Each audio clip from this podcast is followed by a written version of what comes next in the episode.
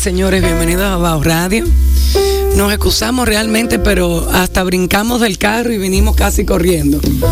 Porque la esquina no se movía ni que uno quisiera, honestamente. Sí, bueno, pero eso es parte. No, eso es parte de, de esta ciudad actualmente. ¿Qué cosa? Parte del deporte. Sí, es parte del deporte.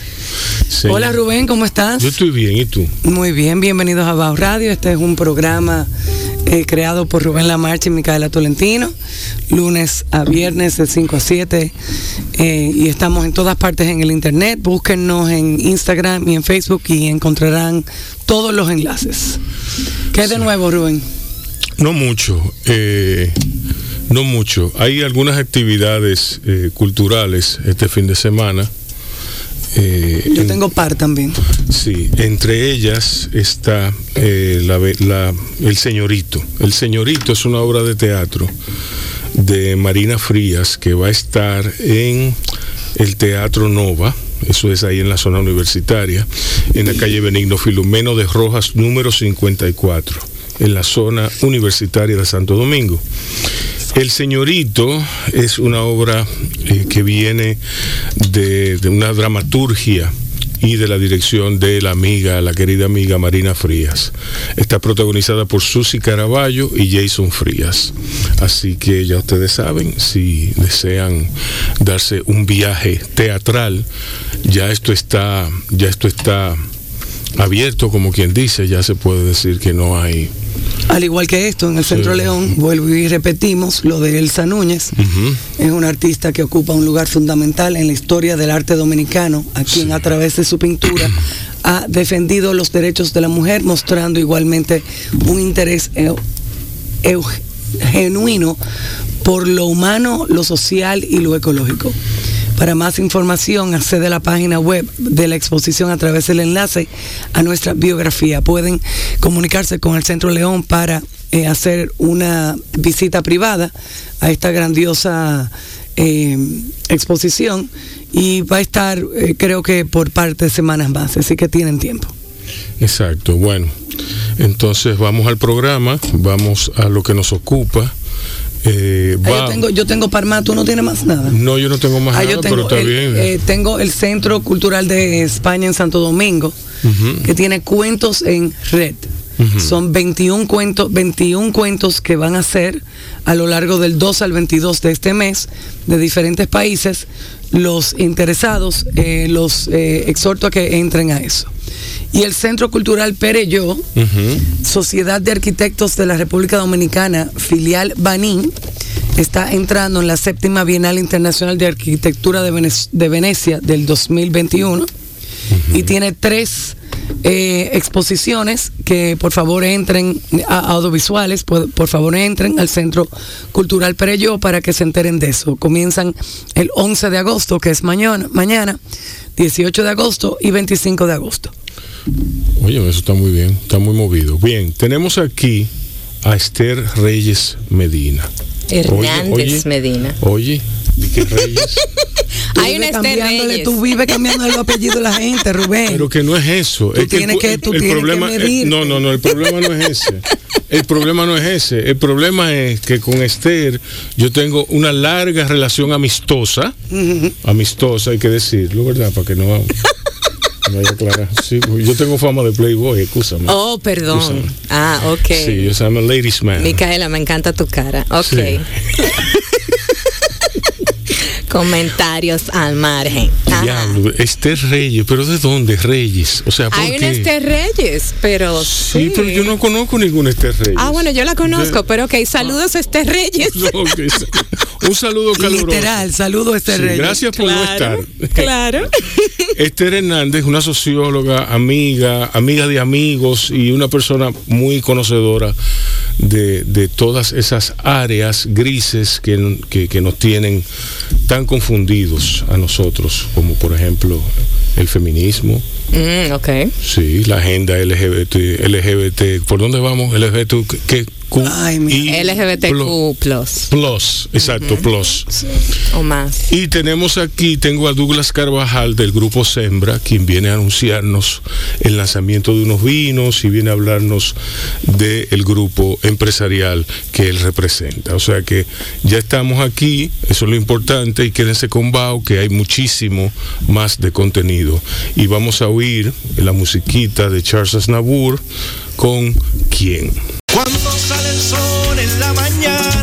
Está Crisol siempre en mi casa y se despierta la esperanza, alimentando el corazón. Llegan todos a la mesa, aquí siempre es una fiesta, el cariño de mi gente que nos llena de sabor.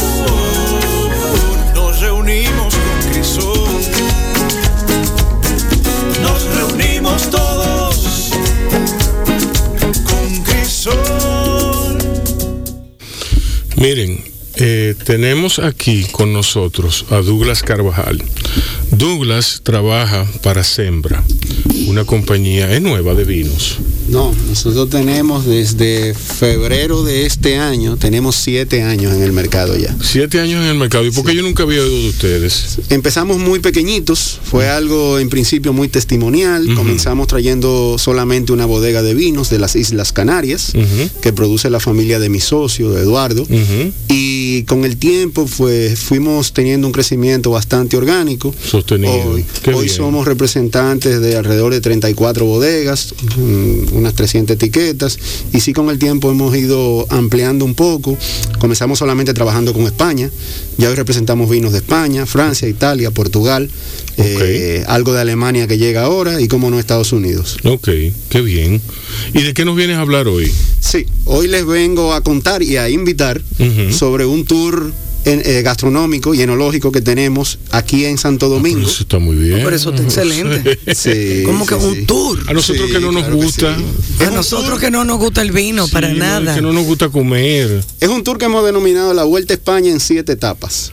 Excelente. Coincide con la Vuelta Ciclística de España, que es aún en agosto, y básicamente nos hemos aliado con siete de nuestros clientes de restauración, siete de los restaurantes más tradicionales españoles aquí en Santo Domingo, que son el Vizcaya, el restaurante El Gallego, el restaurante eh, Casa Mencía, Gloria. Bendita, el restaurante Boga Boga, el restaurante Mesón Iberia, Sí. eh, el Rincón de Vicente, y se me queda uno, se me queda alguno, claro, el Centro Asturiano, ahí están los siete, y hemos iniciado eh, pues hoy justamente el tour eh, gastronómico de la Vuelta a España en siete etapas y básicamente en qué consiste. Bueno, en los restaurantes habrá unos pasaportes que se le entregarán en cualquiera de los que no hay una ruta definida de inicio, sino que se pueden acercar a cualquiera de los siete, pedir su pasaporte y por el precio de 995 pesos, impuestos incluidos, tiene una tapa que diseñó cada restaurante para la ocasión con dos copas de vino.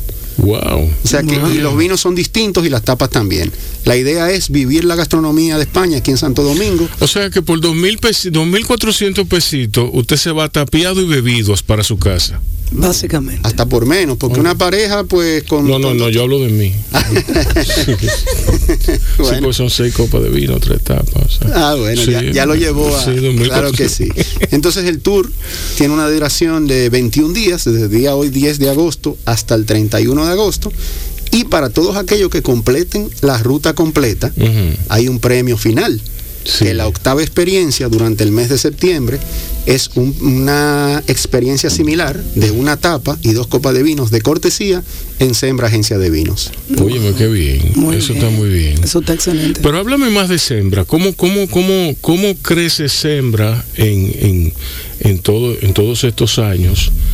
Eh, ¿cómo, ¿Cómo palían la, la, la pandemia? ¿Y cómo, cómo resurgen eh, con esta promoción? Claro que sí. Sembra con- en sus inicios, pues iniciamos trabajando con vinos que no eran de las zonas más conocidas. Comenzamos con vinos de las Islas Canarias. Sí. Cuando nos acercábamos hacia los establecimientos y a, la- a los consumidores finales y hablábamos un poco, nos dimos cuenta de dos cosas. Lo primero es que el mercado de vino en la República Dominicana estaba adquiriendo una madurez eh, suficiente para probar vinos de zonas menos tradicionales y menos comunes.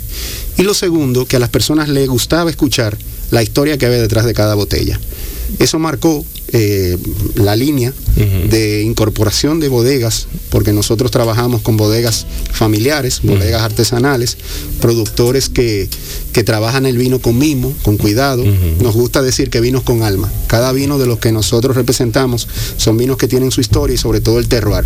Terroir es un término que está muy de moda ahora mismo y básicamente lo que quiere decir es que son vinos que mm, tienen características, que tienen un sabor un aroma. Que meten miedo. No, básicamente que, que el terroir lo que quiere decir es que son vinos que saben a la tierra de donde vienen. Ah, bueno. Una, una característica muy particular Yo y traen por- su zona hacia aquí. Que Dime, Chucky, ¿te fuiste lejos? Sí, sí, yo me fui lejos. me fui lejos, pero nada, me, me devuelvo, me devuelvo. Es el sentido de pertenencia de, Sí. cada, de cada botella. Mire, ¿cómo se hicieron ustedes en la pandemia? Bueno, básicamente... Yo siempre pregunto eso a todo, todo el que viene aquí, porque es una pregunta importante, que compartamos esa historia, porque ah, hay, hay para quienes ha sido una oportunidad, hay que para quienes ha sido, o sea, eh, eh, es todo, todo eso y más. Correcto. Eh, eh, Para nosotros la pandemia fue muy dura en un sentido porque mm, nuestros principales asociados de negocio, que son restaurantes y hoteles, estuvieron cerrados mucho tiempo. Sí. Sin embargo, también nos sirvió para poder mm, identificar un nicho, que es el consumidor final, que ya lo teníamos, pero Sí. darle más importancia. En ese sentido, nosotros qué hicimos? Pues rápidamente nos reconvertimos en, en una empresa que daba servicio a domicilio en todo el momento y estuvimos toda la pandemia mientras las personas estaban cerradas en su casa llevando la alegría, llevándole una botella de vino. ¿Qué hicimos también? Pues comenzamos a contactar a los bodegueros, a los enólogos y elaboradores de los vinos, que son los protagonistas reales en, en este tipo de negocios, y comenzamos a llevar live con ellos todos los viernes. Hacíamos un live por Instagram y, y hablaban de su vida, hablaban de la, de la historia de vino y compartíamos una cata eh, virtual con ellos y la verdad es que tuvo bastante acogida durante toda la pandemia con, con nuestros clientes. Entonces, ¿qué vino nos traes hoy? Claro que sí. Estos son cuatro vinos, que son cuatro de los que estarán en siete de los, de los restaurantes.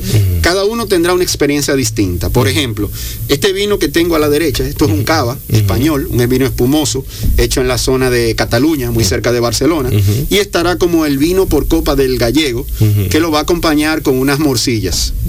En este caso, el Alegre Valgañón Tinto es un Rioja, es un Rioja de pueblo, y lo tendremos en boga a boga, acompañado de unas croquetas de paella. Ok. El LZ es un vino de Rioja también, de otro pueblo, de La Rioja, estará en el Vizcaya, acompañado de unos filetes de cordero. Ese está muy bien. Sí. Eh, ¿Cuál es ese? Este L- Eh, LZ se llama, de Telmo Rodríguez. Y por último tenemos aquí el Viñazorzal Chardonnay, que es el vino que estará en eh, Casa Mencía. Tengo también ah, los otros vinos, por ejemplo, tenemos un albariño que estará en el Rincón de Vicente, está un ah, vino de Navarra, una, una uva garnacha de Navarra, Sí. que estará en, perdón, es, ese es el que estará en Casa Mencía, este Chardonnay estará en el centro asturiano. Y hay un vino de Campo de Borja, también a base de garnacha, que estará en el Mesón de Iberia. ¿Qué es la garnacha? la garnacha es una variedad de uva, Ajá. al igual que el Cabernet Sauvignon. Nunca lo había oído. ¿Sabes que la garnacha hasta la década de los 80 era la uva más plantada de España? Pero cuando España entra a la Unión Europea, se comienza a incentivar el arrancar los viñedos viejos que tenían para plantar variedades más internacionales como el Cabernet Sauvignon o el Merlot. Erróneamente pensaron que plantando variedades más tradicionales y la globalización iban a vender más. Y No, fue todo lo no contrario. Perdieron su identidad en ese momento. La garnacha en los últimos años se ha recuperado, sobre todo gracias a la zona de Campo de Borja, que eso es en Aragón, muy cerca de Zaragoza, y ha volvido, ella, perdón, ha vuelto, perdón, a recuperar eh, protagonismo. La garnacha se ha hecho muy famosa por el sur de Francia, por los Chateauneuf du Pape. Sin embargo, es una uva que nace en España. Ok, bueno Douglas, yo te deseo toda la suerte del mundo con esta actividad. Repite otra vez las fechas, repite de qué se trata para, para el, oído de los consumidores. Claro que sí, con gusto. Tour, la Vuelta a España en siete etapas. Es un tour gastronómico en la ciudad de Santo Domingo. Siete restaurantes eh, de los españoles más tradicionales de aquí. Vizcaya, Gallego, Centro Asturiano, Boga Boga, Mesón de Iberia, em, Rincón de Vicente y el centro, el Asturiano, el ya centro. dije el centro asturiano, correcto. La Casa Mencía. La Casa Mencía. Gracias. Y es del 10 al 31, 995 pesos impuestos incluidos, tiene una tapa y dos copas de vino. Le van a entregar un pasaporte, si completa la ruta y sella el pasaporte en los siete establecimientos, durante el mes de septiembre habrá un octavo, una octava experiencia que es cortesía en Sembra Agencia de Vinos. Ya ustedes saben, esta gente se las traen. Douglas, muchas gracias. Gracias a ustedes por brindarnos la oportunidad. A los amigos oyentes, pues los esperamos en esta experiencia y que sigan con Bajo Radio. Exacto, sigan con Bajo Radio, quédense ahí que venimos con más. Y como dice el filósofo dominicano Manuel Betances, la chinola lo tumba, la lechosa floja, la guanábana da flema, la batata da hervor, la piña limpia, la tusa de maíz peina, rasca y desenreda, el tomate da ácido úrico y el tamarindo da sueño. Pero Bajo Radio alimenta tu alma. Un corito no tan sano.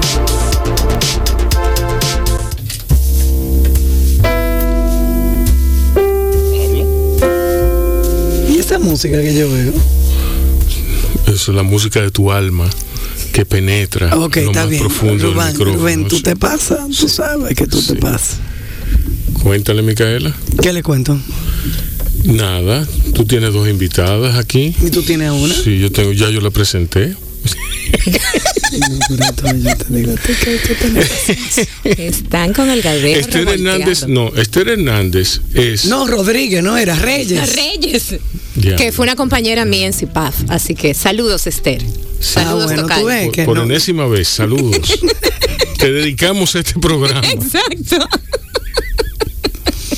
Literal. Mira, Esther es una persona que yo, yo, yo, yo siempre invito a Esther a toda actividad que yo tengo. La última vez fue en la, en la peña que yo tenía en Mamey.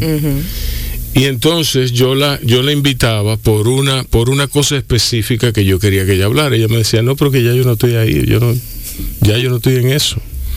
Yo hace años que dejé eso. Entonces, como sucede siempre tradicionalmente, la invito aquí, pensando que ella está involucrada con los derechos eh, LGBTI y con la lucha feminista y todo eso. Entonces ella me dice, no, ya yo no estoy en eso. ¿Quién dijo? oficialmente digo. Sí, sí, yo estoy. Yo soy aliada del movimiento LGBT. Exacto. Y soy parte No, del no, movimiento que- feminista. no, no, no, pero eso es parte de tu vida. Ajá. Eso eres tú, eso es lo que tú eres. Parte de tu esencia combativa. ¿Entiendes? Así mismo, me gusta esa definición. Sí, no. una mujer, una mujer de, de- de- una mujer bragada. Eh, me refiero a que tú estás dando clases en la Universidad de Pomona, en California. Sí, sí. Entonces, ¿de qué, ¿de qué va tu clase? Mira, yo, bueno, para darle un poquito de contexto a la gente que nos está oyendo, eh, lo que pasa es que yo, Tú eres socióloga. Yo soy socióloga y en realidad yo tengo tres perfiles, yo hago tres cosas, en parte porque me aburro muy fácil. Entonces yo soy activista del movimiento feminista y aliada del movimiento Sí. LGBT, como ya comentamos.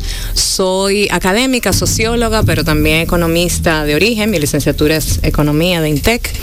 Mi bella, hermosa, fabulosa alma mater, anuncio incluido. Sí. Y también... Saludo, vamos a saludar a Guarocuya Félix, el amigo de siempre que está ahí al pie del cañón. Exacto, Oye, eh, exacto. Y a propósito de lo tercero que voy a decir, soy también experta en políticas públicas. Entonces, he trabajado en el Estado. De hecho, en los últimos trabajos fue justamente con Guarocuya Félix, que también fue mi profesor en INTEC.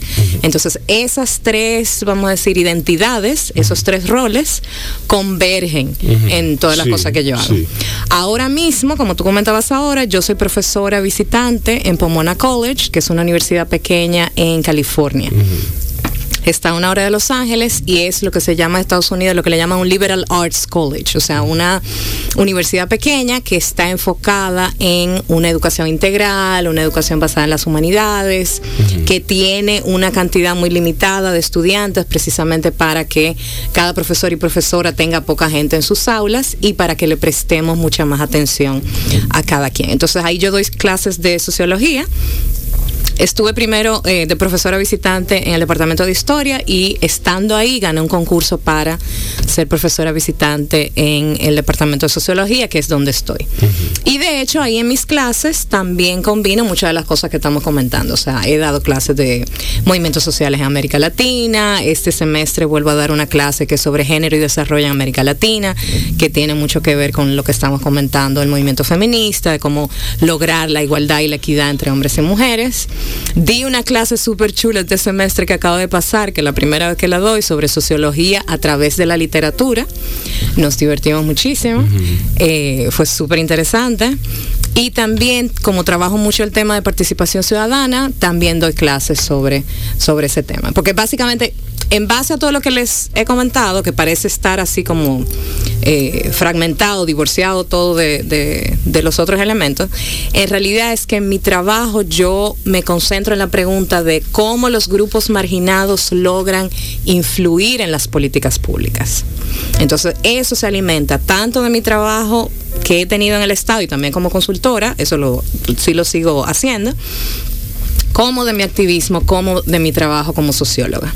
Entonces, esa pregunta yo he tratado de contestarla de dos maneras. Una manera es, ¿qué hacen los movimientos sociales que están asociados con esos grupos? Y cuando digo grupos marginados, estoy hablando de las mujeres, de la comunidad LGBT, de las minorías raciales, de diferentes grupos que históricamente son discriminados en la sociedad, no solamente en República Dominicana, en, el resto de Latinoamérica, en Estados Unidos, en muchísimos, en la mayoría de los países, para no decir todos.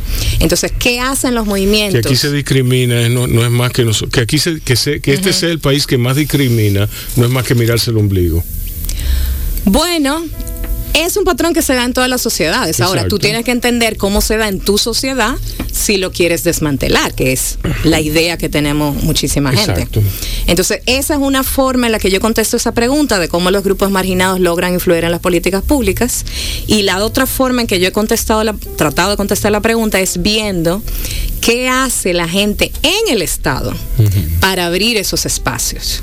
Y en esa respuesta, vamos a decir, yo me interesé precisamente trabajando en el Estado. Yo trabajé, por ejemplo, trabajé en varios procesos, pero el, eh, estando en CIPAF, que fue mi primer trabajo, la primera ONG feminista de aquí de República Dominicana, que dirigía Magali Pineda, eh, en paz descanse, hicimos un proceso de consulta nacional para el plan de igualdad de oportunidades de las mujeres, pero luego cuando yo paso al Estado, trabajé también en el diálogo nacional a finales de los años 90, en la primera gestión de Leonel Fernández, luego trabajé en una consulta similar en el Poder Judicial. Entonces, participar en ese tipo de procesos y ser parte del equipo organizador de ese tipo de procesos me llevó a esa pregunta. Cuando ¿Cómo tú- hacemos Cuando eso? tú estabas en CIPAF, que inician el proceso de, de- de- de la consulta, eh, que es a nivel nacional, me imagino, Fue a nivel nacional. fue a sí. nivel nacional, eh, ¿qué tiempo se llevó eh, tener un diagnóstico eh, fehaciente? Mira, eso fue un proceso que se llevó varios meses. Eh, quizás hasta un año, porque lo que hicimos fue, bueno, dos cosas. CIPAF ya tenía diagnósticos muy buenos en ese momento. Te estoy hablando del principio de los 90, porque CIPAF había concluido relativamente reciente en ese momento, la encuesta nacional de mujer rural y la encuesta nacional de mujer urbana, que habían sido realizadas en los 80 Sí. que muchas de las feministas que estamos todavía en el movimiento, yo no estaba ya en ese momento, no estaba todavía en ese momento, pero muchas de las feministas con más tiempo participaron en ese proceso. Entonces ya había una foto de cuál era la situación Sí. con las mujeres Tú lo único rurales que tenías que hacer era validar eso, Entonces lo que hicimos fue validar, pero además actualizar. actualizar y enfocarnos en propuestas. Entonces trabajamos fue con las organizaciones de mujeres de diferentes partes del país, con Promus en el sur, por ejemplo, para entonces convocar a las mujeres y ver, ok, cuáles son los elementos, qué es lo que se necesita para que lleguemos a la igualdad y la equidad entre hombres y mujeres, qué tipo de acciones deberíamos hacer y qué tipo de cosas debemos exigirle al Estado. Lamentablemente todavía muchas de esas cosas, me río para no llorar, eh, están pendientes. Por muchas de esas cosas estamos luchando eh, todavía ahora. Las causales es el ejemplo más evidente de eso. La, lucha que hemos tenido por más de 20 años para que se deje de penalizar tres situaciones excepcionales para interrumpir el aborto.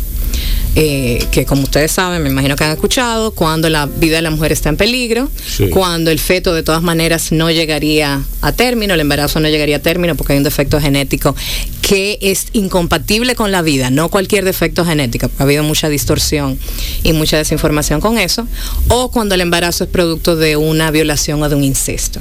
Y el planteamiento no es que se obligue a nadie a abortar, porque también ha habido mucha desinformación con eso. A propósito, el planteamiento es que la mujer decida si continúa con el embarazo o si no continúa con el embarazo.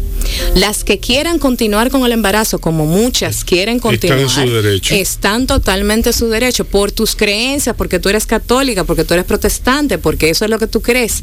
Perfecto, dale para allá. Las primeras que te vamos a apoyar somos las feministas, porque precisamente esa es nuestra lucha, la lucha por los derechos de las mujeres. Ahora, las que decidan, ¿tú sabes qué? Yo no puedo. Especialmente por supuesto en la situación en la que tu vida está en peligro, Sí. que puedan tomar esa decisión sin que las demonicemos, sin que deci- digamos que son unas brujas, sin que las eh, querramos meter presas, sin penalizar eh, tanto a las mujeres como al equipo médico y al equipo de salud involucrado. Que ya de hecho hay un sector de negocios con eso.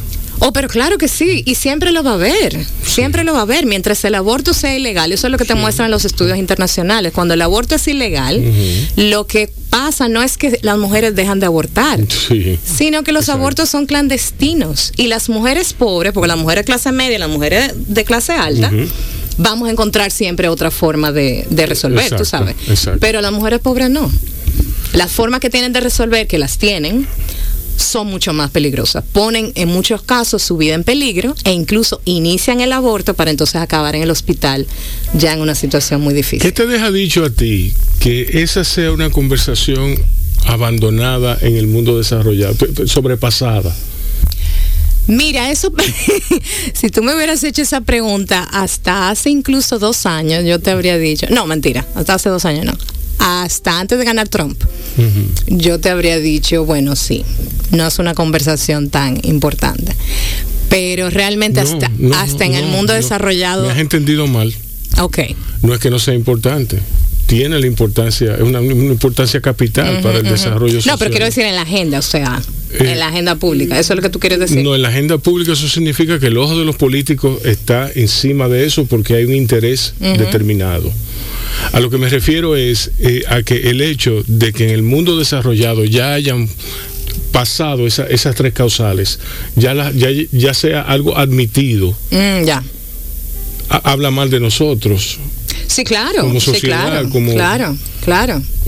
Mira, es un tema que incluso en países que en el cuando tú vas a todos los indicadores, índice de desarrollo humano, eh, diferentes tipos de índices sociales, e incluso países que están por debajo de República Dominicana en esos índices, eh, índices contemplan las excepciones, porque aquí no se está luchando ni siquiera por el aborto en cualquier tipo de circunstancia, que total, ni siquiera es en cualquier tipo de circunstancia. Los países en los que se tiene sin causales, que la mayoría son países más desarrollados, lo que lo tiene es con un límite de tiempo, tres meses, cuatro meses, pero en ningún sitio está sin ningún tipo de regulación. Eso no es verdad. Eso era lo que yo estaba discutiendo en la universidad. El límite de tiempo. Ya había, ya habíamos pasado las tres causales, ya habíamos pasado que si esta o esta situación. Lo que se estaba discu- discutiendo yo con 18, 19 años en clase de ética moral, en mi universidad, ya en los Estados Unidos era, era, ¿qué tiempo? ¿Un mes, dos meses o tres meses? Exacto. ¿Cuándo se considera un humano de verdad? Exactamente. Que eso da inicio, que eso es, la- eso es el primer paso para tú seguir la conversación. Exacto, el tema es que, mira, aquí hay varios factores. El tema es que en sociedades como la nuestra, pues son solamente cinco países en el mundo en los que todavía estamos teniendo esta discusión por las causales.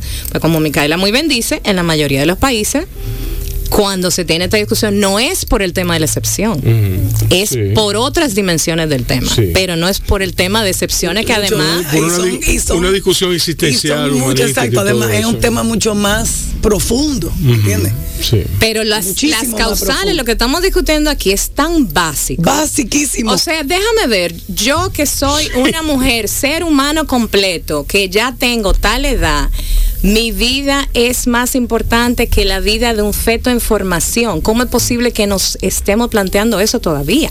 Exacto. ¿Tú entiendes? Exacto. O que si a mí me violaron o si yo fui víctima de incesto, que yo no pueda tomar la decisión. Vuelvo y digo, Si tu decisión es, ok, es incesto, fue mi tío que me, viol- que me violó, fue mi papá que me violó, no me puedo imaginar, Señor, estar en una situación como esa.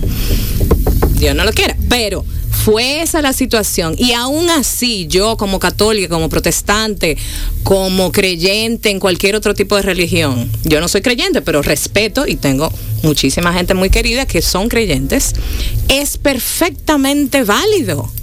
Eso, vuelvo y digo, las feministas luchamos por proteger ese derecho tuyo a tomar esa decisión, sea cual sea. Ahora bien, no puede ser que en el 2021 nos estemos planteando que las mujeres no somos seres humanos, porque eso es lo que tú estás diciendo, eso es lo que el Congreso no se da cuenta que está diciendo cuando dice no, las causales no van al Código Penal. Lo que están diciendo es, ustedes no son seres humanos, ustedes son incubadoras. Solamente nos interesa si paren. Y bueno, y si además sobreviven, bueno, pues qué bien. Pero realmente lo que nos interesa es que paran. Y eso es un problema gravísimo. Clemenceau dijo que la guerra era algo demasiado importante para ser dejada a los políticos. y yo lo creo eso. Eh, lo creo en el momento en que él lo dijo, porque todo está en el contexto. Después de todo, él era un hombre y el hombre es producto de sus circunstancias. Aquello fue en la Primera Guerra Mundial. Eh, actualmente las tres causales son un asunto tan definitorio del desarrollo de una sociedad, tan importante, de una importancia capital, tan relevante para nosotros, que es demasiado importante para ser dejada a los políticos. ¿Entiendes? Para, demasiado importante. Lo que pasa es que aquí las tres causales son un elemento de la campaña política de cualquiera. Y son elementos de la campaña política porque los sectores más conservadores, que son parte de las iglesias, y fíjense que digo parte, porque son los sectores conservadores de las iglesias. Hay un componente muy importante de todas las iglesias que son súper progresistas, pero los sectores más conservadores están utilizando temas como el de las causales, no solamente, pero el tema de las causales, el tema de la comunidad LGBTQ, otros temas, el tema de la educación sexual, por ejemplo, como parte, otra vez, 2021, nos estamos planteando que si debe haber educación sexual en las escuelas, o sea, sea, ¿cómo o así? y todos esos temas los están tomando como parte de una contraofensiva conservadora que se está dando no solamente en República Dominicana, se da en Estados Unidos, se da en el resto de la región. ¿Por qué? Porque tienen cada vez menos influencia. El otro día salió una encuesta, por ejemplo, hay varios indicadores, pero para poner un ejemplo reciente, la encuesta que publicó Acento, en la que la gente decía, el 68% de la gente decía católica, que no toman en cuenta la población de la iglesia a la hora de votar. Entonces, a eso es que le tienen miedo. Sí. Del- entre, dependiendo de la encuesta que tú hagas, volviendo a las causales, entre el 60 y el 80% de la gente está de acuerdo con las causales. A eso es que le tienen miedo. Porque cuando tú explicas lo que son las causales, La gente, nueve, no, la gente no, no tiene menos que estar de acuerdo. Exacto, la gente se queda, ah, pero eso era. Ah, pero claro, pero si a una hija mía le pasa eso, pero claro, Claro. cuando tú se lo explicas, que por eso fue tan importante el campamento de las causales que estuvo eh, enfrente del Palacio Nacional por 73 días, porque la gente se acercaba y decía, mira, hazme el favor, explícame. Esto de la causal, explícame.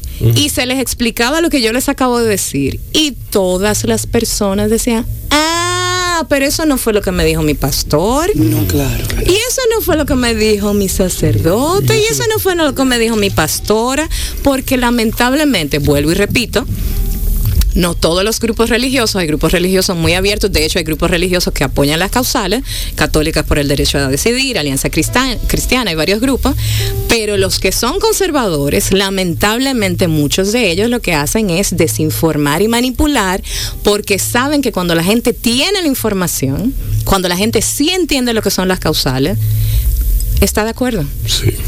Esther, esas es eh, a nivel personal. Tú eres una mujer muy sonreída. Tú siempre, yo, yo no puedo evitar recordarme de ti como una persona simpática, dicharachera, ¿verdad? Gracias.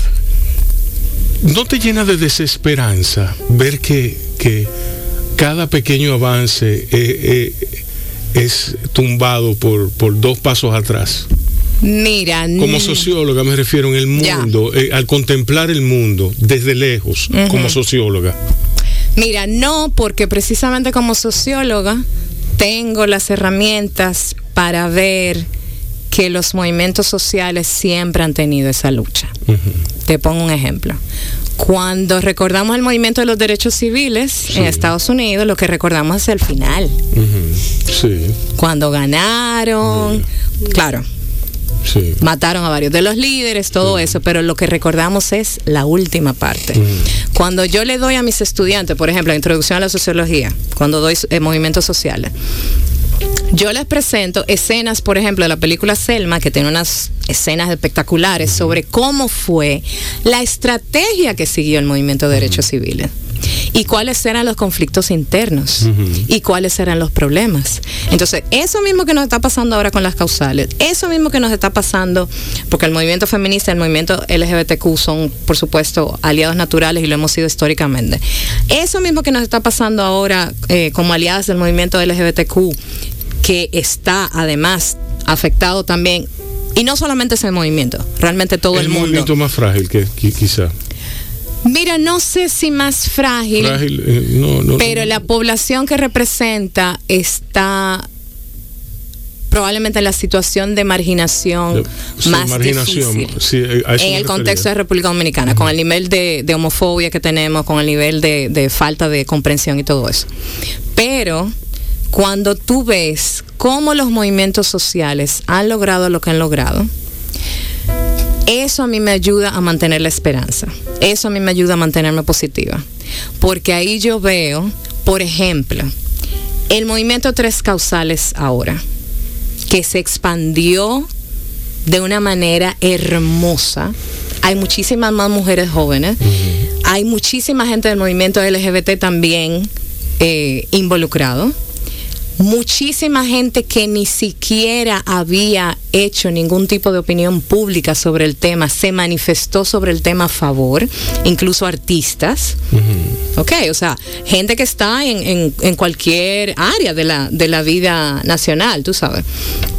El hecho de que el campamento estuvo 73 días, el hecho de que se hicieron todas las actividades que se hicieron, el hecho de que, para ponerte otro ejemplo, las mujeres de Conamuca, la Confederación Nacional de Mujeres del Campo, estaban ahí casi todos los días organizando actividades, las mujeres jóvenes de Conamuca, ¿ok? Porque esa es de las organizaciones que ha tenido un relevo generacional bellísimo. Cuando tú ves todo eso, aunque sí, es verdad, desespera que estemos en el 2021 todavía discutiendo que si las mujeres somos incubadoras o somos gente. Sí. Tú ves, eso desespera. Sí, sí. Pero cuando tú ves la otra parte, cuando tú ves lo que se ha logrado, cuando tú ves que realmente no hemos avanzado más por lo que tú decías, porque la clase política se deja chantajear de los grupos conservadores porque cree que es más fácil. Y realmente no es así. Se ve más fácil en el corto plazo. En el corto plazo, bueno, déjame yo hacerle caso a Masalle porque si no, entonces tú sabes, voy a perder votos. Pero Bueno, cuando también, tú- también es difícil romper una tradición o un hábito de 60 años, 80 años. Sí, pero lo que te muestran las encuestas e incluso cuando tú hablas con la gente en la calle es que esa tradición se rompió hace mucho.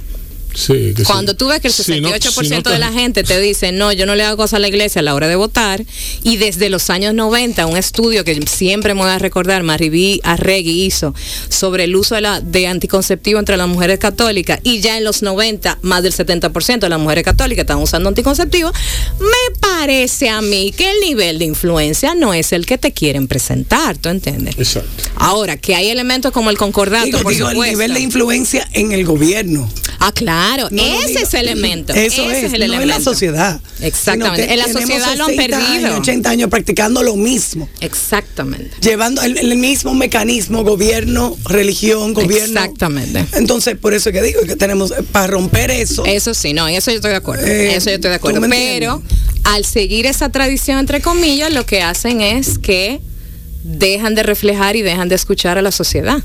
Y parte del problema que tenemos aquí, no solamente en República Dominicana, pero aquí es particularmente grave, es que el Congreso Nacional, la mayoría, no todo el mundo, hay excepciones maravillosas, pero la mayoría se le olvida que es para el país completo que tiene que legislar. Vuelvo y digo, si tú eres católica, si tú eres protestante, si tú eres testigo de Jehová, lo que tú seas, me parece excelente. Pero tus creencias es en tu religión, en tu grupo, que son válidas y que tú las puedes imponer. Al resto de la ciudadanía, no, mi amor. ¿Tú me entiendes? Eh. No.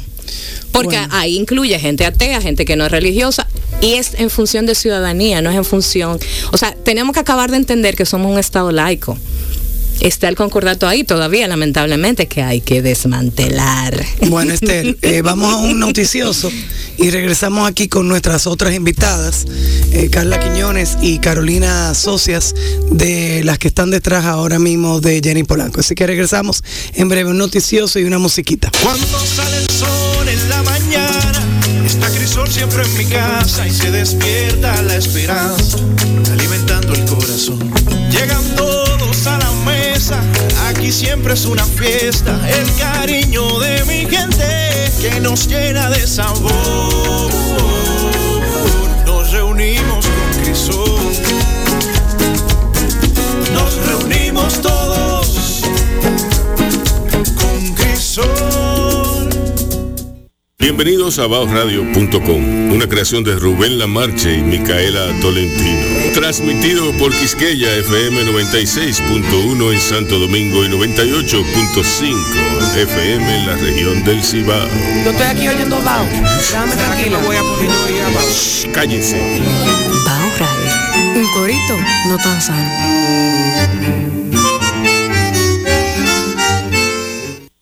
¿Ya? Dale para allá. ¿qué pasó con el primer No, no, tatuaje, viejo? Su, su cuerpo de... Miren, mi primer tatuaje a los 18 años fue un delfín. ¿Por qué? Porque yo pensaba que él era un animal dócil, pacífico, la cosa más bella del mar. Y eso no es así. Es uno de los animales más violentos del mar. Yo no sabía. Sí, para que usted se entere. Ay, chicho El cute. delfín es el enemigo natural del tiburón. Para, para ser el enemigo natural del tiburón... Hay que estar armado. Hay que estar armado. Bueno, pues yo me armé desde los 18, estoy armada. Ok. Él ahí. Señores, escucha... En mi defensa. Escuchábamos On Days Like This de Matt Monroe el tema de The Italian Job, una película de 69 que se rehizo otra vez eh, en un esfuerzo muy penoso eh, de hacer cine. Esa película es recordada por el delicioso tema de Matt Monroe que fue producido por, el, por nada más y nada menos que el genial Quincy Jones. Eh, Micaela, te cedo la palabra. Bueno, aquí tenemos a Carla Quiñones y a Carolina Socias. Socias, Sí. eh, que son... eh, Lo que pasa es que Micaela no habla español. Micaela habla lapio. ¿Y qué es lo que es la ¿Cómo así que es el lapio? El lapio es un derivado del español que creó un amigo mío, Leandro Fonder. El lapio. Quiero oír esto, ajá. No, no, era, era un hermano de él que, que él decía lapio cuando era chiquito. Entonces se le quedó el, el lapio, el lapio, el lapio y era el lápiz. Oh. Entonces es como cuando tú confundes una letra por otra sabiendo cuál es la diferencia y, y lo hace como sea. ok. Es como un, es una forma gentil de tú decir, eh, ¿cómo es el, el término en inglés? Eh, la enfermedad que tú tienes. Disléxica. Ah, disléxica. Spanglish. Yo, si Spanglish, eh, no, la, la tuya es una mezcla. La, la Ok, esa tuya- es mi enfermedad. La tuya es una mezcla. Spanglish El Spanglish, No es una condición. Sí, pero eh, no, No, hay gente que hay gente que viniera aquí a discutir eso contigo. no, no, es, no, Ah. es- es una, Sí. Ah, pues sí, otra vez. es una condición. Sí, que yo estoy muy mal. Es una condición. que yo porque yo, que, que porque No, es, yo hablo es así. una condición que no está reconocida por los médicos, por los psiquiatras, por en el caso de Micaela por un psiquiatra, pero Oye, oye, Sí. él te quiere. sí. Pero en el fondo allá la- que no, no, se yo ve. la amo. La amo con todas No, las cosas. Spanglish es una manifestación cultural muy importante. No, no, no. Como Es- condición hay- yo no lo hay- hay- Vamos a tener otro programa. Hay momentos en que adquiere eh, los visos de esa de, de esa condición. Y en el caso de Micaela, eso es, es fehaciente. Créeme. y mientras más bebe, peor se pone. Dios mío, esto es imposible. Señores, denme Pero paciencia. esa botella, esa botella de vino va a acabar, va a acabar siendo, va a acabar siendo un disparador de, de, de el lapio. No te voy a brindar. No está bien.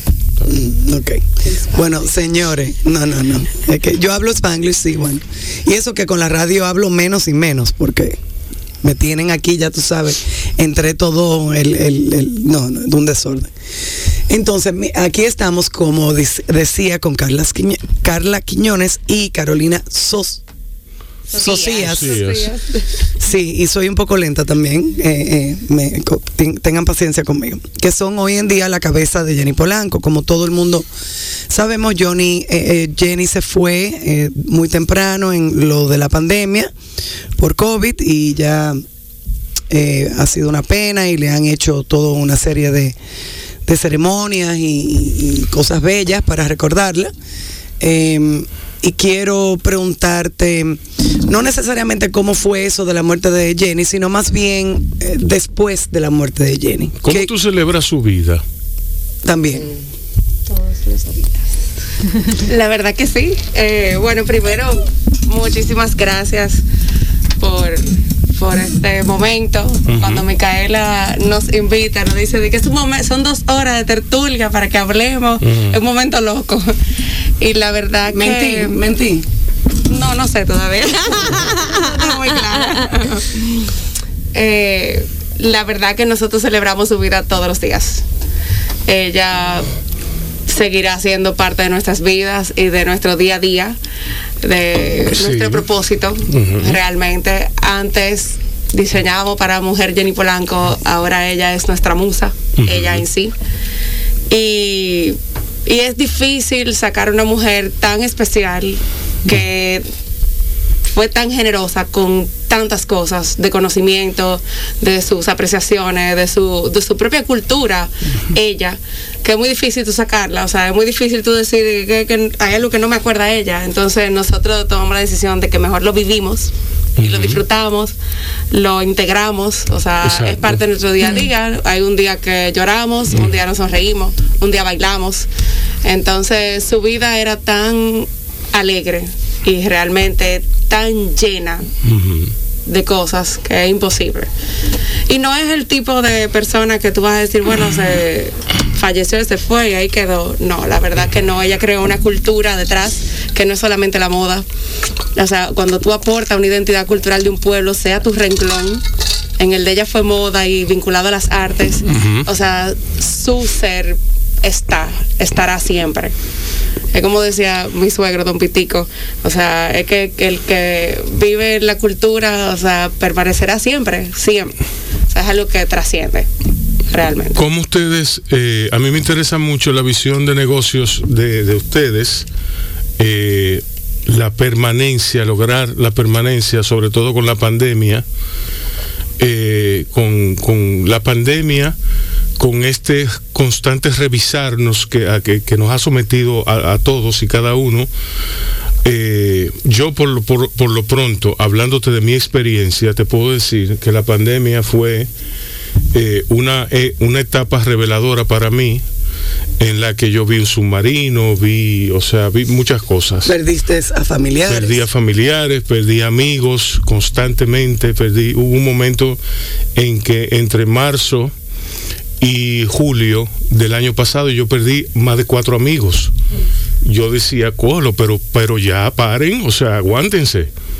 Entonces, eh, yo hablaba con Micaela, ella en su apartamento, yo en mi casa, y yo le decía, sigue tomando notas, porque Micaela había estado en el programa y Micaela me dijo, mira, yo quiero apoyarte eh, y yo quiero que tú me metas en BAO.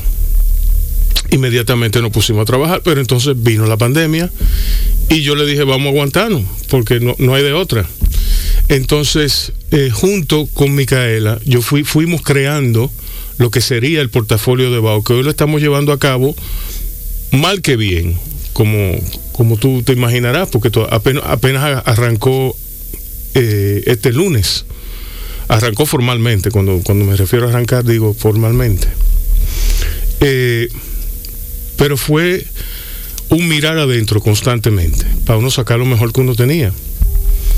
Y yo me pregunto, en, en tu caso, en, en el negocio, ¿cómo, ¿cómo tú seguiste adelante? ¿Qué hiciste? ¿Qué, ¿Cómo fue tu día a día?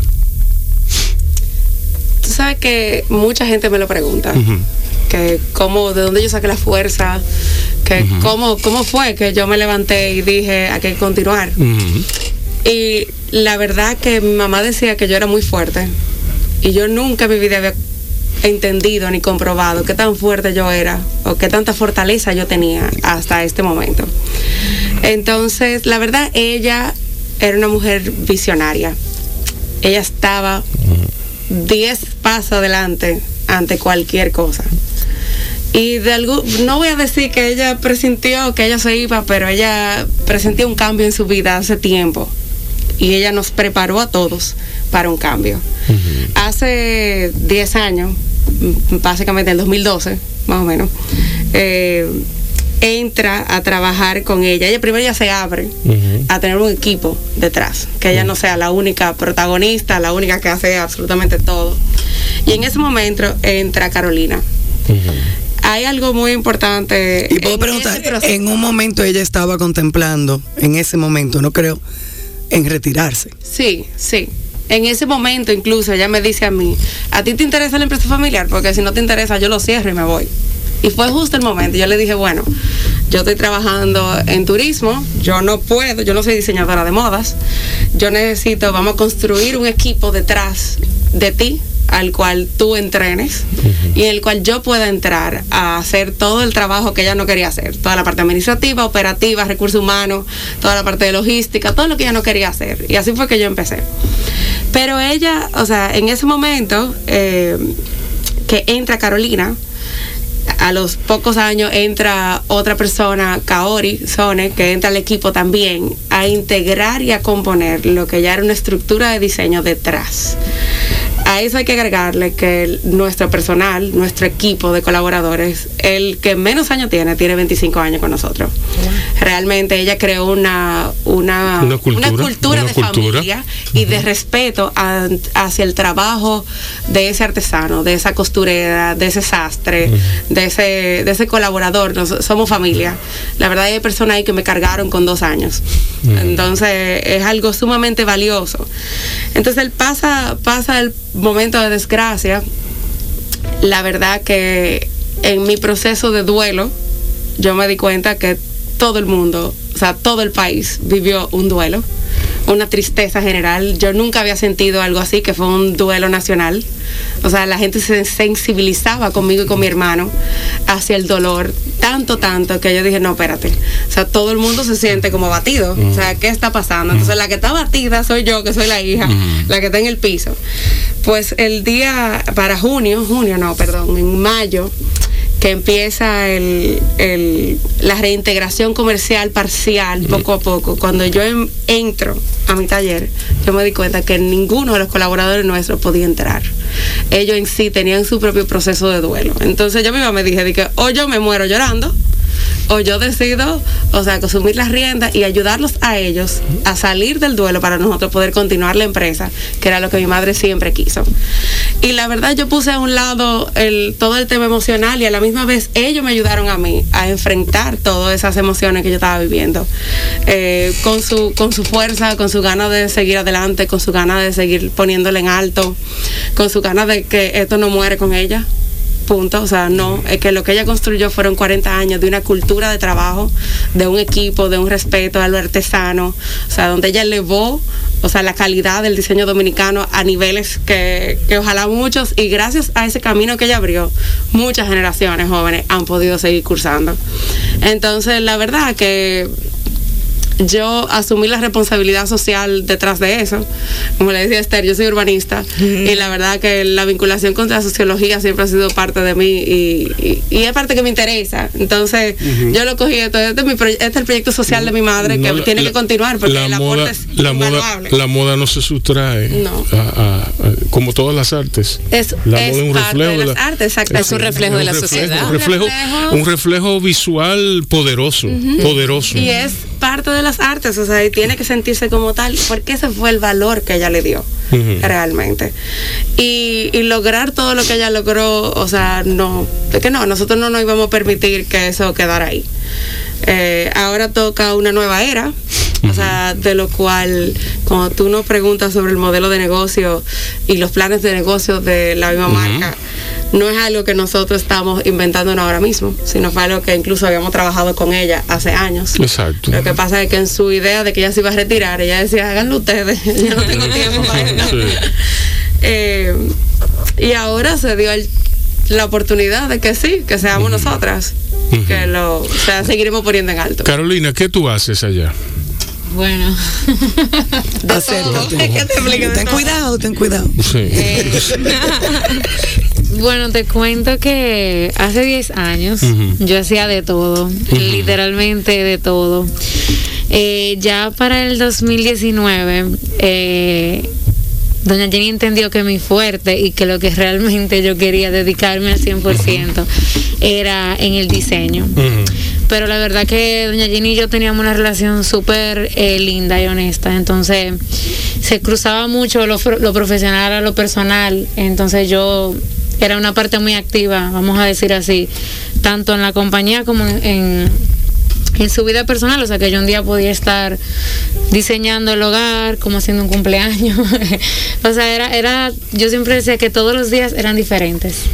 Eh, y fue realmente una gran maestría eh, trabajar junto a ella y que ella me haya dado la oportunidad eh, de la manera que ella lo hizo, de abrirse a mí y, y de enseñarme todo. Entonces, eh, nada, yo realmente me encargo de la parte creativa en la empresa. Eh, en conjunto con Doña Jenny trabajábamos lo que eran las colecciones, el proceso creativo, de hacer eh, el research, ahora ando con el Spanglish. Eh, sí. Trabajaba un poco Ves que no es una condición. sí. Gracias. El mood board. Por. En el caso de Micaela sí lo es. Oh, Dios. Tú no has estado, tú no has estado con ella suficiente tiempo. Ay, ay, ay. Hazme caso, este. Suéltame, suéltame. Suéltala, Ya, suéltala. ya, está bien. Entonces, eh, yo me encargaba de ese proceso de, de llevarla. Doña Jenny tenía un Tú eras su todóloga. miedo. Eh, sí, y me encantaba porque yo aprendía en el camino. Claro. Entonces yo era como una esponja. Imagínate que yo me gradué en el 2011 y yo entré a trabajar en Jenny en el 2012. O sea que yo le digo, yo le di, que yo le, yo le di a ella mis mejores años. Que era, Pero ella tus me mejores decía, años no han pasado "Tírate". todavía. No, ahora que viene Exacto, no déjala que ella no lo sabe, déjala que mis no mejores años, que ella me decía, tírate, yo me tiraba y no importaba lo que pasara. Ah, bueno. Eh, no, ya yo tengo que pensar que mi espalda, que me siento. Eh, tú sabes. Que ya de qué tú- lado me ya, tiro, que no me duela. Exacto. Entonces, nada, eh, siempre fue muy interesante eh, escuchar su, su inspiración, su punto de partida para, para crear, vamos a decir, una nueva historia. Y lo que Carla decía anteriormente es eso mismo. Ahora mismo ella se ha convertido en, en el punto de partida de inspiración, porque ya ella eh, durante esos 40 años creó una identidad eh, muy propia. Entonces, lo que queda en nosotros es que esa identidad continúe tal cual como si ya no como si ya estuviera aquí. Y ella lo hablaba mucho, ella decía que ella lo que quería era trascender la existencia del diseñador. Y cuando yo lo leí en, la- en las entrevistas, yo decía, pero ¿y por qué que ella siempre anda diciendo eso de, de la trascendencia? O porque eh, para nadie era algo que iba a estar tan cerca, o sea, como que era una persona tan llena de vida, tan alegre, eh, tan, tan viva, que nunca me imaginé que íbamos a hablar de ella. No lo hago, pero en pasado. Entonces, eh, nosotros pasamos de un, de un momento de, de, de verla a ella como un duelo a más bien verla a ella como nuestra, nuestro punto de, de fortaleza. O sea, porque ella era eh, eso. O sea, ella siempre nos motivaba, siempre hablaba de, de, de la fortaleza interior que uno tenía. Y nada más cuando uno se ve en situaciones así, que uno entiende realmente lo que es la fortaleza de la que ella hablaba. Todo eso es fácil, eh, no, es, es para decir que ustedes están haciendo una nueva colección. ¿O no? Nunca hemos parado. Exacto. Nunca hemos parado. O sea, ya, ya la hicieron, ya. Claro. Hemos hecho varias, realmente. Ok. Ahí, el año pasado fue un momento oscuro para nosotras, Sí. o sea, para la marca en sí. y, y yo, o sea, muy orgullosa, salimos a flote de, de la situación. eh, Entre gritos no- y llantos sí, salieron a flote. Entre mucho, mucha nostalgia, tristeza, le comprobamos a la sociedad de que la marca iba a continuar y que iba a continuar con igual o mayor perfección hacia lo que ella había creado, porque su equipo está detrás, el que siempre ha estado, y él está ahí y seguirá luchando con eso. Eh, nosotros realmente nunca paramos, hay una hay una de las cualidades más grandes que tiene la marca es que es atemporal, o sea, no se rige bajo un periodo específico, es ropa no desechable. Sí. O sea, entonces al ser eso, tú constantemente andas renovando el tema de nuevas colecciones porque son piezas para toda la vida. Ella incluso decía de que, que la, la ropa mía la gente tiene que botarla porque se harta de ponérsela porque no se daña. Exacto. Y la verdad que si tú cuidas tu pieza bien, o sea, tu, tu blusa, esta debe tener como 15 años y era de ella. Eh, si tú la cuidas, o sea, ella te queda por muchos, muchos años, porque el lino es tan noble y tan buen material, realmente, Sí. que, que perduran. Sí. Entonces, siempre tenemos algo nuevo eh, en las tiendas, siempre tenemos algo nuevo, siempre hay algo nuevo pasando con nosotros. Sí. Eh, realmente. ¿Cómo. ¿Cómo es el día a día de ustedes? ¿Cómo ustedes revisan la colección? Si revisan bocetos, si, si qué día escogen para revisar los bocetos, qué, qué día escogen para la costura, cómo escogen las telas, ¿entiendes? ¿Cómo, cómo, es, ¿Cómo es eso? ¿Cómo se maneja la casa? Eh, bueno, mira, nosotros, obviamente, Jenny Polanco es lino y ámbar, o sea que el reto. Hay dos líneas de producción. El, no, el reto Es uno. es, es Uno, uno, es exacto. uno. Pero si tú te pones a pensar que tú dices que una colección, cuando tú estás buscando telas diferentes en cada temporada, es más fácil. El reto real es reinventar el lino todos los días. Sí. ¿Tú entiendes? Porque Exacto. tú estás jugando con dos elementos que, que si bien es cierto, no cambian. Entonces, quien tiene que verlo más allá de lo que ya lo ha hecho por tantos años, tú sabes, es como todo, todo el tiempo viendo la mejor forma de tú vol- volverlo a hacer nuevo, una pieza nueva. Entonces, eh, el proceso creativo de, de reinventar la pieza es el, proceso clave. Y por, lo, y por lo regular uno trata de crear un ambiente de donde tú ves a esa persona utilizando la pieza. Entonces tiene que ver mucho también eh, del momento en que uno vive que ahora post pandemia es un lenguaje totalmente diferente, pero que también en pandemia comprobamos de que la mujer necesita de la ropa para sentirse bien, ya sea para estar en su casa, porque hubo un momento en que uno pensó como que ya que nadie iba a comprar ropa, que todo el mundo iba de pijama. eh, y, y la verdad es que no fue así. O sea, la mujer necesitaba, aunque sea para estar en su casa, sentirse bonita. Yo duré en pijama un mes, pero después me cambié. No, en mi claro. propia casa. claro. Mis hijos, ¿para dónde tú vas? Yo para ninguna parte de la sala voy. Entonces, eh, ya el, el fit, ya el uso de, de la prenda cambió. Entonces, con eso viene la silueta. Entonces ahora estamos hablando de siluetas más, eh, más eh, sueltas, menos eh, ajustadas y, buscamos ambientes un poco más, vamos a decir, reuniones más pequeñas, ya nadie compra ropa para irse a la fiesta grande o al cóctel con 200 personas. Entonces, ahora mismo el enfoque es poder darle ese twist sin perder, obviamente, la elegancia que define a la marca, porque la marca es un poco más tailored, o sea, más eh, Sastre. sastre, más, enca- más eh, ajustada. Es una marca de ocasión. Quien viste de Jenny Polanco es porque ese día quiere sentirse y que todo el mundo sepa y la vea que, que viste con orgullo una pieza, que, que la representa. Eh, y bueno, ahora mismo todo tiene que ver con, con la ocasión. Entonces, el blanco siempre está. Eh, pero sí tenemos otras líneas que las llamamos loungewear, que inclusive doña Jenny empezó a hablar de loungewear hace cuatro años, cuando nadie hablaba de loungewear, que es una línea un poco más, eh, de casa en la playa, de, de estar en tu casa, de recibir a personas eh, eh, en, en actividades eh, Al exterior. en el exterior, playa. Entonces esa línea ahora es una línea que ya viene a ser parte de la colección, que antes la veíamos un poco comercial Y solamente y dos veces al año, ahora la producimos el año completo, eh, buscándole la forma de, de encontrarle su propia identidad, como la tiene el lino. Eh, y bueno, en ese proceso es en el que nos encontramos. Ahora mismo, por ejemplo, te digo que estamos en un proceso de diseño, en el cual... eh, voy buscando, vamos buscando la inspiración, cuál es ese elemento eh, que va a caracterizar esta nueva temporada, eh, porque en octubre, por los regulares que lanzamos, esa, esa colección anual que todo el mundo espera.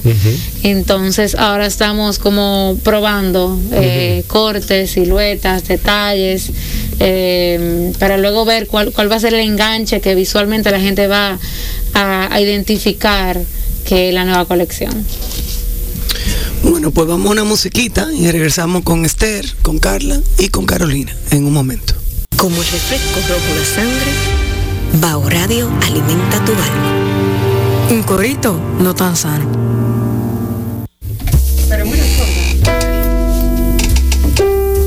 Bueno, estamos de vuelta con Esther, Carla y Carolina. Eh, ¿Cuándo comenzaron los accesorios de Jenny Polanco? En el 2000. En el ¿Eso tiene alguna historia en, en particular? Mm, realmente ella tenía, eh, ella siempre decía que, que trabajaba conceptos e ideas de proyectos nuevos en su cabeza que duraron años. Incluso la primera blusa con botones de ámbar, ella dijo que tenía 10 años maquinando cómo era que lo iba a lograr hasta y haciendo pruebas hasta que finalmente la logró. Y con la joyería y, los elementos, o sea, los productos complementarios, ella también tenía muchos años trabajando conceptualizándolos y viendo a ver cómo podía trabajar con los orfebres dominicanos, cómo podía trabajar el, talle, de la- el tallado de las piedras, eh, cómo podía integrar elementos, criterios de diseño a esos artesanos. Incluso, bueno, la relación, igual como con su equipo, la relación que ella tiene con los artesanos, tuvo con los artesanos, era de años y de una lealtad y un respeto mutuo increíble, eh, que se volvieron familia también. Y, y de ahí partió el, el- en el 2000, si no me equivoco, fue que ella empezó a diseñar joyería. Y ella quería llegar como a, a fine jewelry en el Spanglish eh, y trabajó la plata tallada a mano. Aquí habían y existen todavía muy buenos orfebres. Hay una tradición de orfebrería, o sea, por lo menos en la ciudad colonial, o sea, Sí, sí, sí, en lo que sí. era Santa Bárbara era el- cantos, o sea, canteras y orfebres, era lo que habían los artesanos.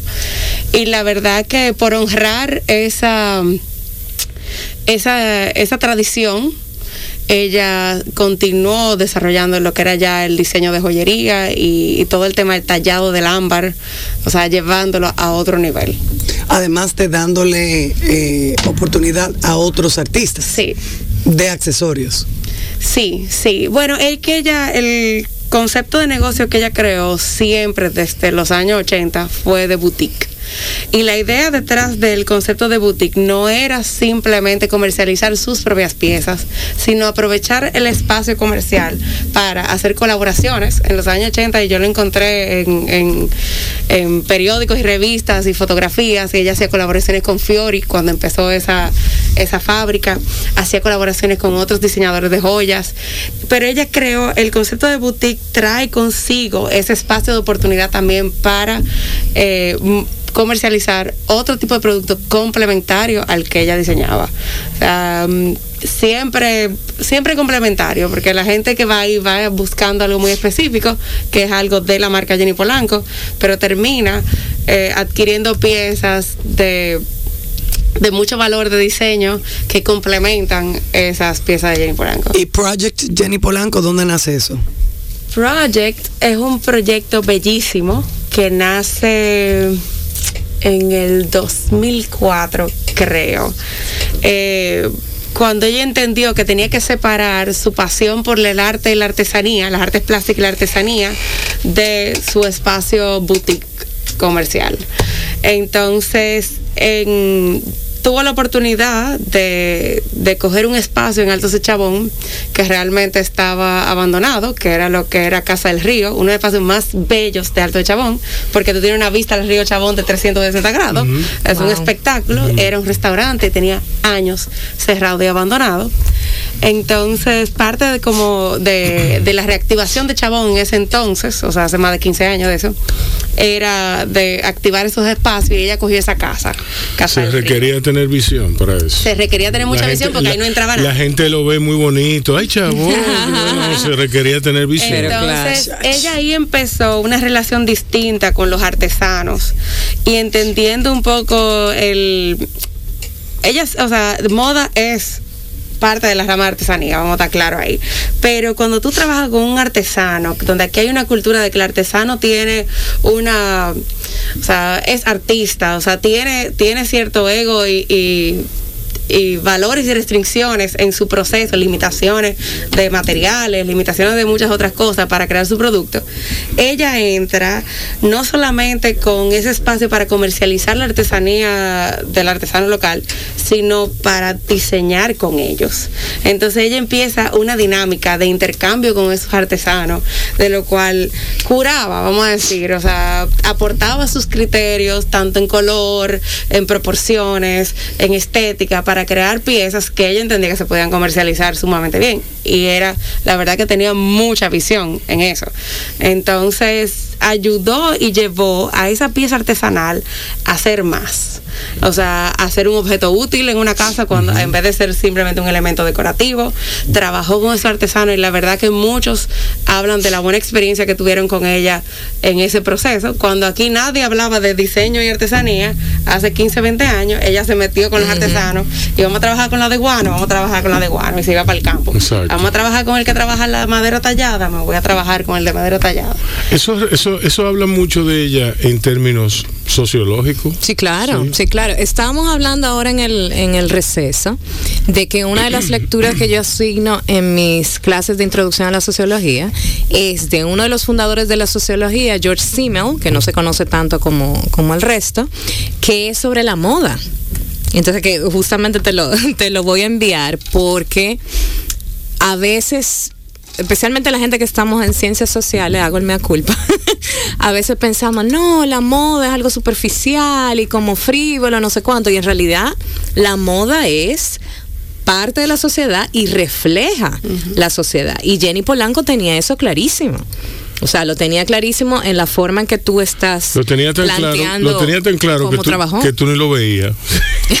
Bueno, eh, Exacto, que- yo que- quiero a- o sea, agregar otra cosa. O sea, en parte también de mi descubrimiento de ella como profesional, no como madre. O sea, las, los hijos tienen una visión y una versión del profesional que son tus padres, de ese personaje en sí. Eh, yo he descubierto muchas cosas de su convicción y ahí voy a tocar un tema también vinculado al, al feminismo.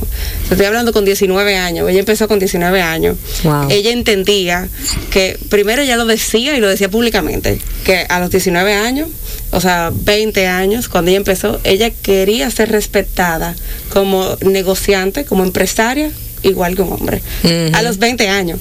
Estamos hablando de los 80.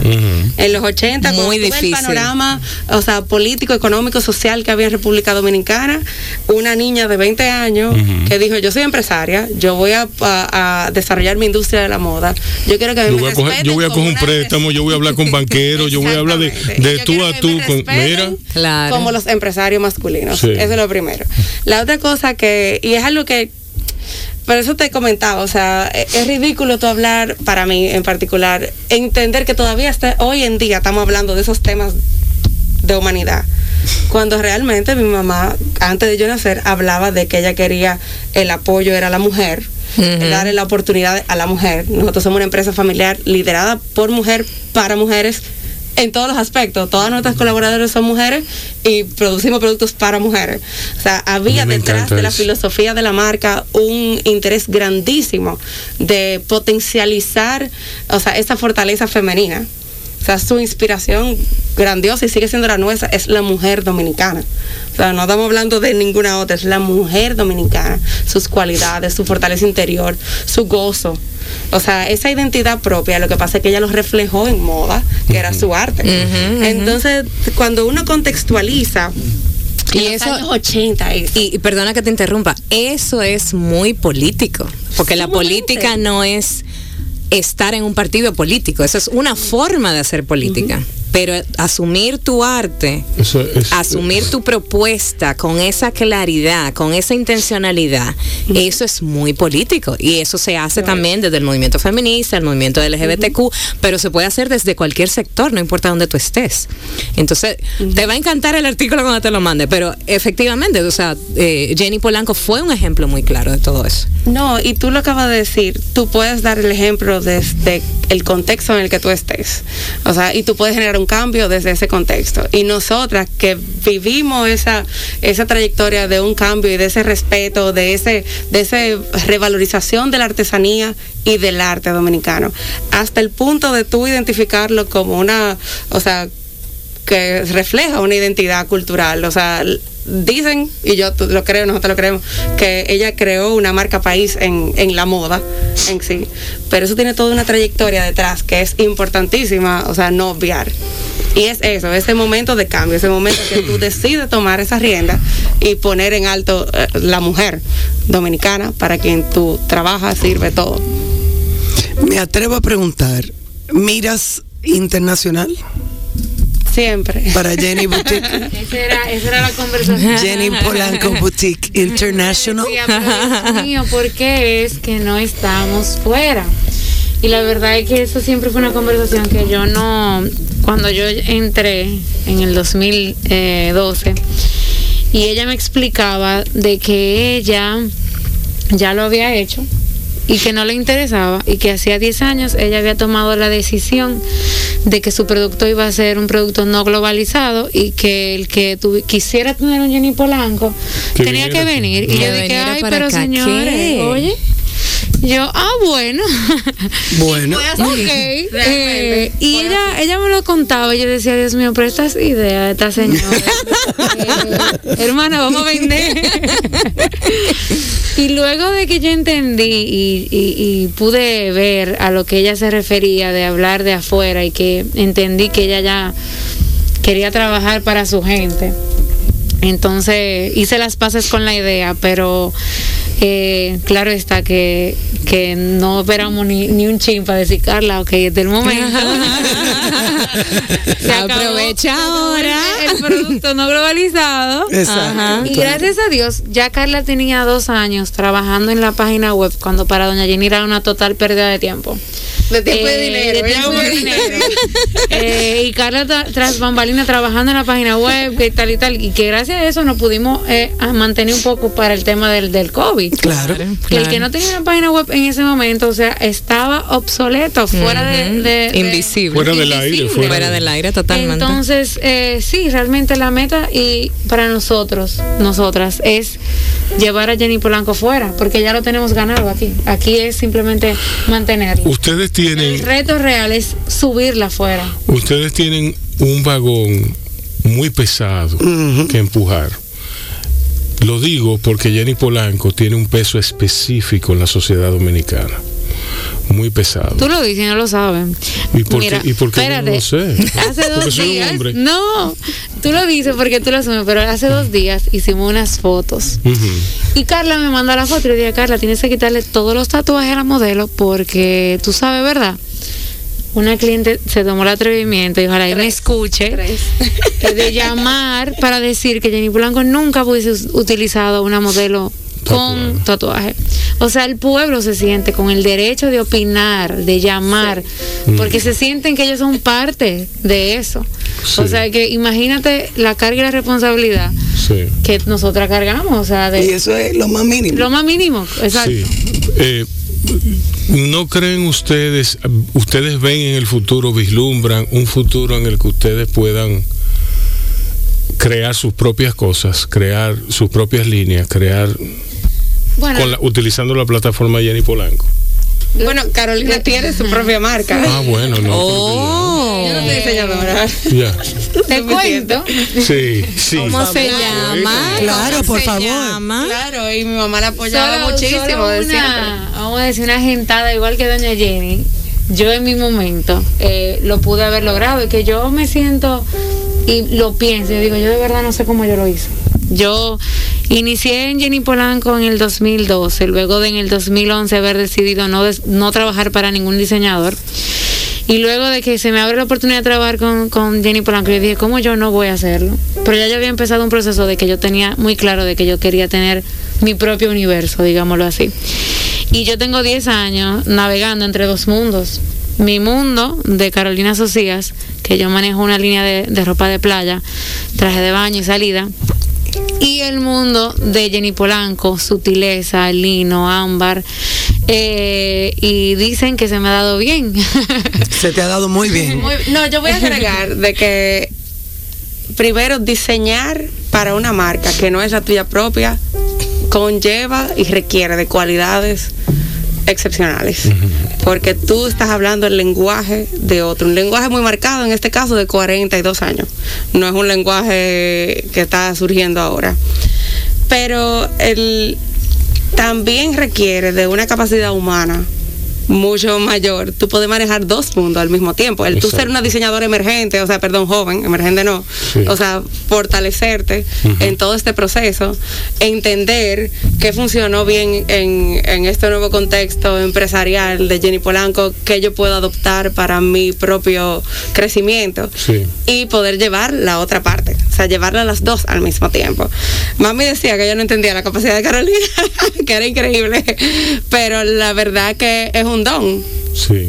y, y es algo que nosotros estamos sumamente orgullosos de que sus logros va personal con su marca, o sea, nos ayudan a nosotros también seguir creciendo y nosotros, mami siempre la apoyó en todo su proceso de crecimiento como su marca personal. Es un don que se le da natural a ustedes.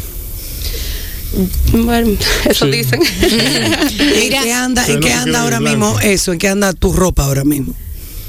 Más activa que nunca. Excelente, Ajá. excelente. Sí, porque te recuerdo que cuando la pandemia lo único que la gente hacía era ir a la playa. Ese era el escape. Entonces se me vino arriba eh, toda una demanda que gracias a Dios ya yo había iniciado, digamos así, en un proceso de independencia, porque yo trabajaba en Jenny Polanco full time. En el 2019 fue que eh, doña Jenny y yo nos sentamos a tener la conversación que la única que habló fue ella. Normal. Ella fue la única que habló y yo solamente lloraba.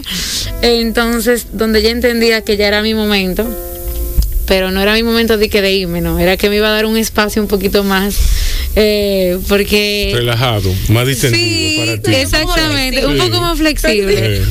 Pero la verdad que, que nunca, o sea, nunca me fui de Jenny Polanco, yo siempre me mantuve ahí. Eh, y nada, sigo navegando en esos dos mundos, ahora eh, con muchísimo más pasión que antes, llevar el tema de Jenny Polanco, que para mí, yo digo que Jenny Polanco es mi pasión, eh, Carolina Socia es mi mundo, eh, Jenny Polanco para mí es lo que cualquier diseñador quisiera. Eh, por tema de que puedo jugar con materiales a lo que yo quiera, puedo, puedo, eh, o sea, no estoy pensando, vamos a decir, en la realidad de un diseñador, que es un presupuesto, con qué lo voy a pagar, con qué no, o sea, yo soy feliz ahí porque yo lo que estoy es diseñando libremente, felizmente. Entonces, mm, Entonces en octubre sale en una nueva colección. Exactamente, en octubre sale una nueva colección, eh, una nueva propuesta. Eh, un segundo año donde reafirmamos que Jenny Polanco es para siempre. La página web activa. Activa, muy activa, vendiendo internacionalmente, como Excelente. nos gusta. Mira, yo quiero, yo quiero comentar algo sobre eso de vender internacionalmente, porque tú comentabas ahorita, comentaban las dos, pero tú especialmente, Carolina, lo de la visión de Jenny Polanco de, bueno, quien quiera venir a comprar, que venga a comprar aquí, yo no quiero participar de la globalización de esa manera.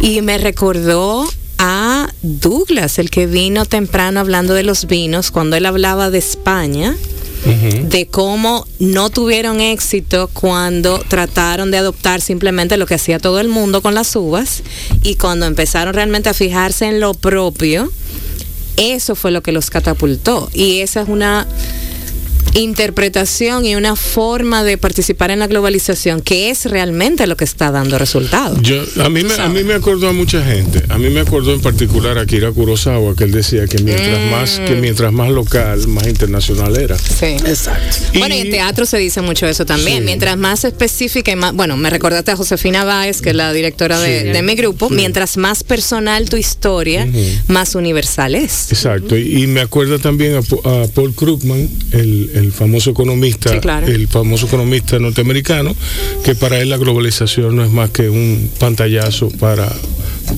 para, para ocultar, no, para ocultar las la, la- el dominio que exhibe, el, el que exhibe, no, que deja sentir el mundo desarrollado sobre el mundo no desarrollado. Pero esas son, esas son conversaciones para 10 programas más. Nosotros lo veíamos diferente a ella, realmente. Yo entiendo que en su momento tomar esa decisión, o sea, todo lo que conllevaba tomar esa decisión eh, para desarrollarse como profesionalmente fue lo que le dio a ella fortaleza, a fuerza, como marca, como persona, como todo lo que ella, toda su filosofía detrás. Pero nosotros siempre, claro, tú tienes que entender que, que en el momento hace 10 años que nosotros entramos con otra visión, otra generación, nosotras, o sea, estudiamos fuera, vinimos de otro, de otro contexto, otro, no la misma lucha que ella. O sea, entonces nosotros entendíamos que nosotros si conectábamos y entendemos, conectamos tan bien con la dominicana. ¿Quién ha dicho que no podemos conectar con la dominicana fuera de aquí? O sea, ¿Y seguimos quién, ha hablando dicho, de... ¿Y quién ha dicho que no pueden conectar con una Con el francesa? resto, ¿Y quién ha dicho que claro, no pueden el conectar resto, con el mundo. Entonces es eso, ya estamos en, en otra era. Sí. Sí. Eh, señores, hemos llegado al final de este programa, sí. muy divertido. Un terror. ¿Cómo? ahora. ¿Ya? ¿Tan Sí, rápido? una Sí, increíble.